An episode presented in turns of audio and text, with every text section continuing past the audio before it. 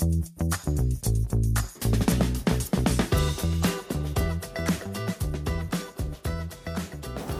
大家好，我是吕忠达，欢迎来到中实表达频道。我们在节目当中大半谈的是投资议题，但刚结束报税季，现在进入到股票的除权息旺季，我们想要锁定纯股族的税务规划，来跟各位聊聊。那容我先引述西方国家投资银行一个很经典的调查报告。我们大家通常在运用财富管理的平台，喜欢直接谈的就是资本利得，谈怎么赚钱。但在这份报告里面却显示，大半去从事财富管理这个服务的，他最在乎的第一个是保本。第二个是税务，第三个才是我们大家所熟络的赚钱资本利得。我想这份报告给出了一个启示：当你我大家在专注于怎么找到好的标的、好的时机来赚到资本利得赚钱，其实更前面的是有关税务的规划。那么纯股现在是在我们业界大家很喜欢的一个主题，我们也为这个主题开辟了多次节目的内容。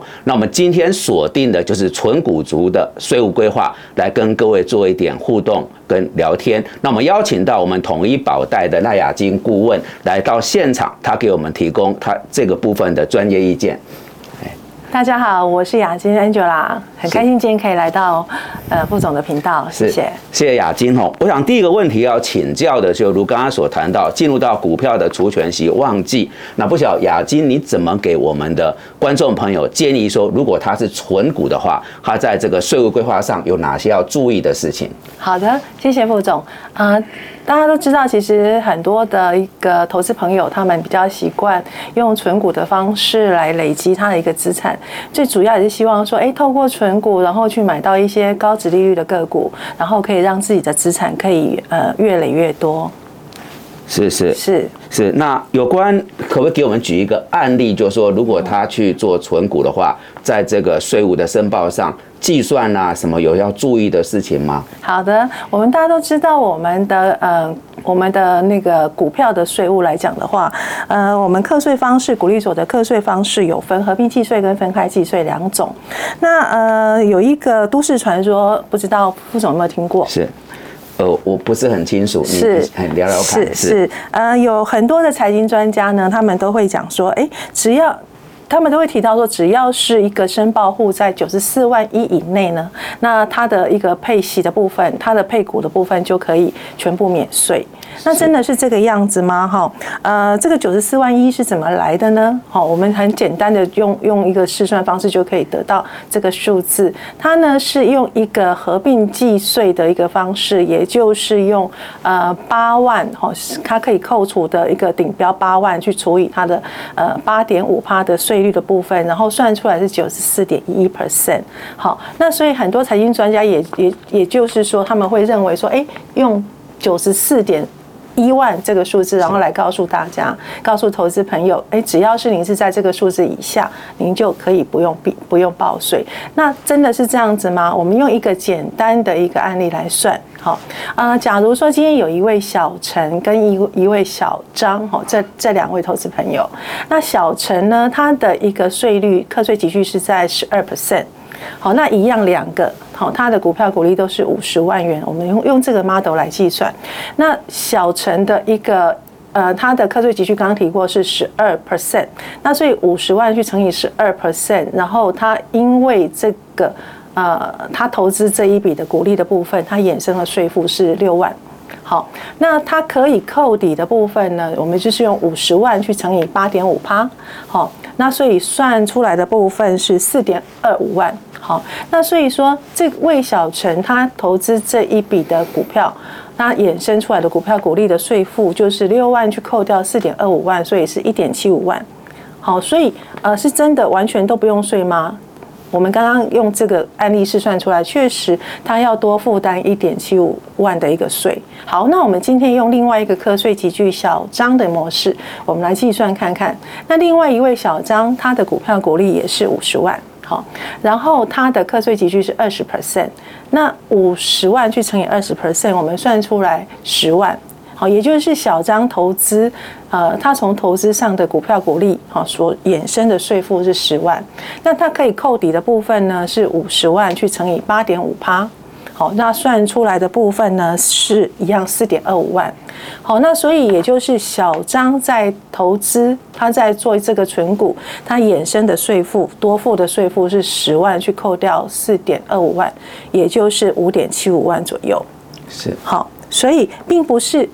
真的如我们都市都市传说提到的九十四万一以呃以内的话，都是完全免税的哦，这点要特别注意一下。好的，谢谢雅琴，我懂了。他刚才讲的都市传说，就是鼓励在九十四点一万是全额免税，这是我们传说听到，但事实上并不是如此。所以显然大家在报税的时候还是要精算，对吗？这是刚刚很重要的一个观念。是的，所以我们在报税的时候，大家都一定要先试算，才会比较清楚哦。是。那另外一个就刚刚雅金所提到合并计税的部分，假使这个投资人他的配股比较高，那需要用二十八趴分开来。来做计税，那不晓得在这个事情上有什么要特别注意的吗？好的，呃，我们之前曾经有一位客户来做一个咨询，然后他提到说，哎，他自己本身的一个薪资所得就已经来到四百五十万，然后他的股票的股利的部分大概是一百八十万，然后他询问他是用分开计税比较划算呢，还是用合并计税比较划算？那我们今天呢来帮他做一个试算。好，那我们去，因为这个客人，这个客户说他是单身，好，所以我们可以试算出他的免税额扣除额大概是四十二万三的部分。好，那我们呢也，我们第一个，我们先帮他来算他的一个呃合并计税。好，合并计税的话，就是用他的四百五十万的薪资所得，然后再加上他的股票股股股利的所得一百八十万，然后呢去扣掉他的免税额扣除额是十二万三，所以得出来是五百八十七万七，这个是他的一。个所得净额，好，然后我们可以结算出它的一个应纳税的部分，就是用五百八十七万七乘以四十 percent，然后再去扣掉累进差额八十六万四的部分，然后再去扣掉我们刚刚是不是有提到哈，我们有一个合并计税的顶标八万的部分，好，然后所以结算下来，它的应纳税额的部分是一百四十万六千八。好，那如果说我们今天用分开计税的话，它的结果又会是什么呢？好，那如果是分开计税，我们刚刚算的一个所得净额是会用薪资所得四百五十万去扣掉四十二万三，好，算出来是四百零七万七。那应纳税额的部分就是四百零七万七去乘以三十 percent，然后再去扣掉累进差额三十九万二的部分，然后算出来是八十三万一千一。好，那它的股利所得的部分呢，就是一百八十万去乘以二十八趴，然后算出来是五十万四。好，那它的应纳税额就是用八十三万呃一千一再加五十万四，所以合计出来是一百三十三万五千一。那我们刚刚可以很明显的去看到说，哎，它用合并计税是一百四十万六千八，用分开计税是一百三十三万五千一，所以当然是分开计税比较有利。好，谢谢雅金的说明哈。所以显然就是分开计税是比较有利。可是刚刚最后的计算是我们发现还是要缴一百三十几万的税。那这有没有什么可以再更进一步节税的方法呢？是的，有更省税的方式哦。好，也就是说，呃，将应税所得把它转为免税所得。那实物上要怎么做呢？啊，如果说我们将股票股利的部分呢，全数转为海外所得的话。好，那雅金讲到另外一个重点，就是海外所得的部分。那我稍微呃补充说明，这段时间在频道我们经常谈这个呃副委托哦，然后财富管理的基金 ETF，其实有一些就属于海外的所得。所以我要请教，就是说，到底在实物上什么样的金融资产跟工具，它的配息是列属所谓的海外所得呢？好的。啊，我们就像刚刚副总其实有提到的哈，就是它是呃连接海外的一些资产，好一些金融资产的一些基金，好或者是 ETF，好或者是海外公司债，好或者是境外结构型商品，好或者是它是连接呃境外基金的一个投资型保单，它的一个配息的部分都是属于海外所得。是，那雅青可不可以提供一些计算的案例给我们观众朋友更进一步的说明呢？好的，那我们就是以刚刚那个案例一样，是一百八十万的一个配息来看的话，那我们它的一个一个状况会是怎么样去算呢？那假如它的一百八十万，它不是股票股利，而是海外所得，好，它的计算方式会是呃，就像我们刚刚的提到的是四十五万，呃，四百五十万去扣掉四十二万三，然后算出来它的所得金额是四百零七点七万。那它应纳税的部分，我们刚刚有算到是四百零七点七万去乘以三十 percent，扣掉三十九万二的呃那个它的它它累进差额的部分，然后等于是八十三万一千一。所以它，但是它的基本税的部分呢是四百零七万七，然后再加上呃一百八十万的海外所得，好，然后去扣掉六百七十万的那个基本税的免税额，然后算起来这个部分是负的，好，所以等于是它的基本税是零，好，那我们刚刚也计算了，呃，它的所得税的部分是八十三万一一千一，然后再加上基本税是零，所以它 overall 的一个总。应纳税的部分是八十三万一千一，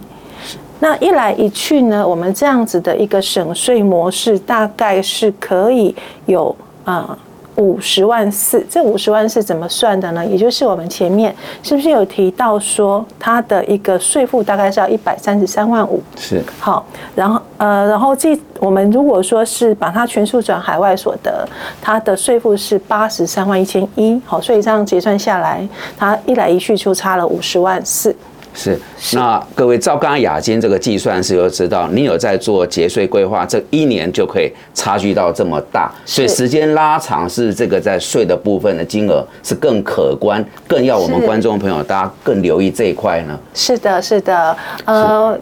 我们不要小看这一年的五十四万的一个差距，它十年累积下来就有五百四十万，那所以随着时间往后挪移，我们的一个它的差额会更可观的。